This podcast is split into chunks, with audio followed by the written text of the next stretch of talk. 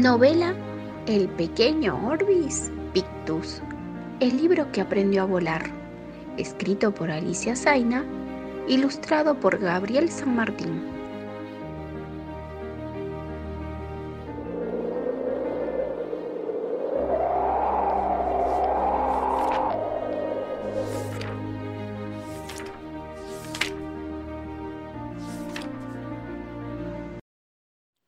Capítulo 7 Aventuras con niños, perro y gata. Era tanta la emoción de Orbis por viajar dentro del bolsillo de Marianela que el corazón le hacía sin parar. Aunque no veía nada, se dio cuenta de que ese, su primer viaje, era muy cortito, apenas un par de cuadras que los chicos hicieron caminando hasta su casa. Al llegar, Gonzalo se sentó a estudiar en la mesa de la cocina y Marianela fue corriendo hasta su cuarto.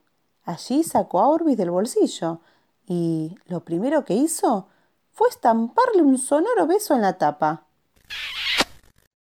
¡Hipito lindo! ¡Vamos a jugar en el jardín! Orbis estaba feliz por estar allí, por ese beso con olor a caramelo de frutilla, por la alegría contagiosa de esa nena. Si hasta le había dicho lindo a él, que se sentía tan feito. Marianela colocó una muñeca, un conejo y un pato de peluche arriba de su cama, y les dijo muy seria. Chicos, les voy a leer un cuento. Orbi se reía, divertido, mientras escuchaba todas las cosas que la nena inventaba mirando sus imágenes. Había una flor que era una princesa y después vino un perro grande que le dijo wow wow. Después vino un sol. No, no, no. Después salió el sol. Este cuento se ha terminado. ¿Les gustó? Por supuesto que ni la muñeca, ni el pato, ni el conejo contestaron nada. En cambio Orbis gritaba como loco. ¡Sí! Otro, otro, otro. Pero justo en ese momento llegó un gato, un gato de verdad. Menos mal que Orbis había aprendido algunas cosas sobre los gatos con el libro que había conocido a la tarde, que si no, se hubiera asustado muchísimo. Hola, gato. Nunca, pero nunca comas chocolate, que te puede hacer mal.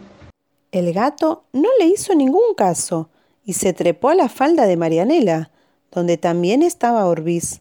Así que, por segunda vez en el día, Orbis se quedó en completa oscuridad, tapado por un gato grandote, de color negro y blanco, que le hacía cosquillas con su suave pelaje.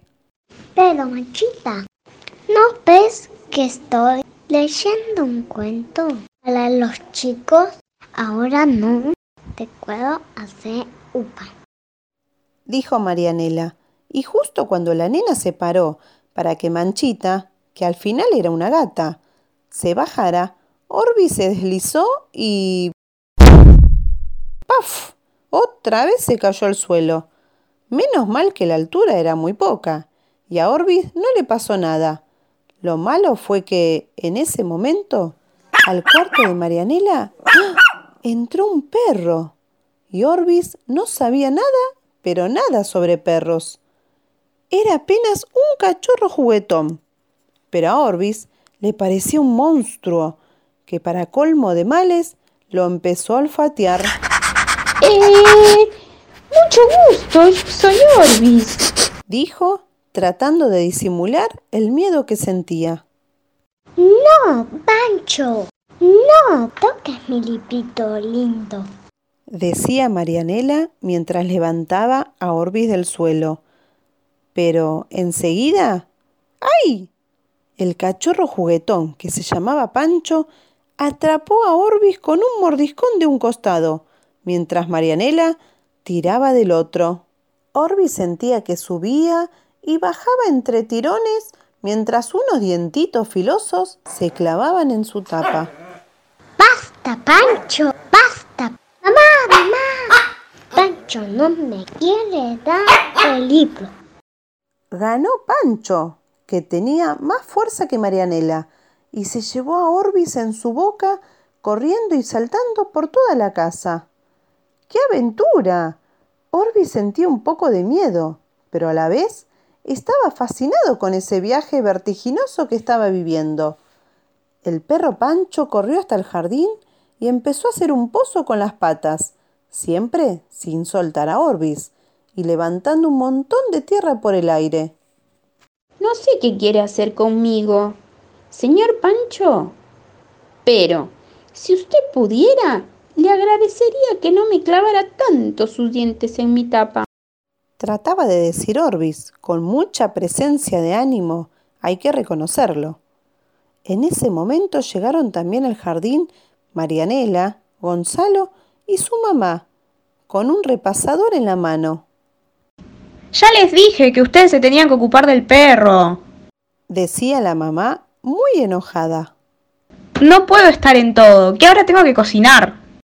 Y como la mamá movía el repasador mientras protestaba, el perro Pancho soltó el librito para ocuparse de ese nuevo objeto en movimiento. Entonces, Gonzalo levantó a Orbis del suelo. Ahora era la mamá de Marianela, la que tironeaba de un lado del repasador mientras Pancho tiraba del otro. Esta vez ganó la mamá, y después de pegar varios gritos, consiguió que el perro se alejara con la cabeza gacha. ¿Y este libro? preguntó Gonzalo. ¿De dónde salió? Lo agarré en la biblioteca. Respondió contenta Marianela. ¡Mamá! ¡Mamá! ¡Marianela se robó un libro! ¿Y ahora qué pasa? Si seguimos así no vamos a comer ni a las 12 de la noche, que no me dejan cocinar tranquila. Dijo la mamá más enojada que antes y siempre con el repasador en la mano. Cuando Gonzalo le contó lo que sabía su mamá, ella se llevó las manos a la cabeza. Pero Marianela, ¿cómo hiciste eso? Mañana mismo van a devolver el libro que... La mamá se detuvo un momento a observar a Orbis. ¿Qué libro más raro? Parece muy viejo, ¿no? A Orbis no le gustó nada que le dijera raro y viejo, pero como la mamá parecía muy enojada, pensó que lo mejor era dejarlo pasar. ¿Saben? Siguió diciendo la mamá. Cuando yo era chica tenía uno muy parecido. Me lo había regalado mi tía María, Angélica, una vez que estuve en cama con sarampión y me acompañó todo el tiempo que estuve enferma. Ahora la mirada de la mamá había cambiado. Parecía más dulce y menos enojada.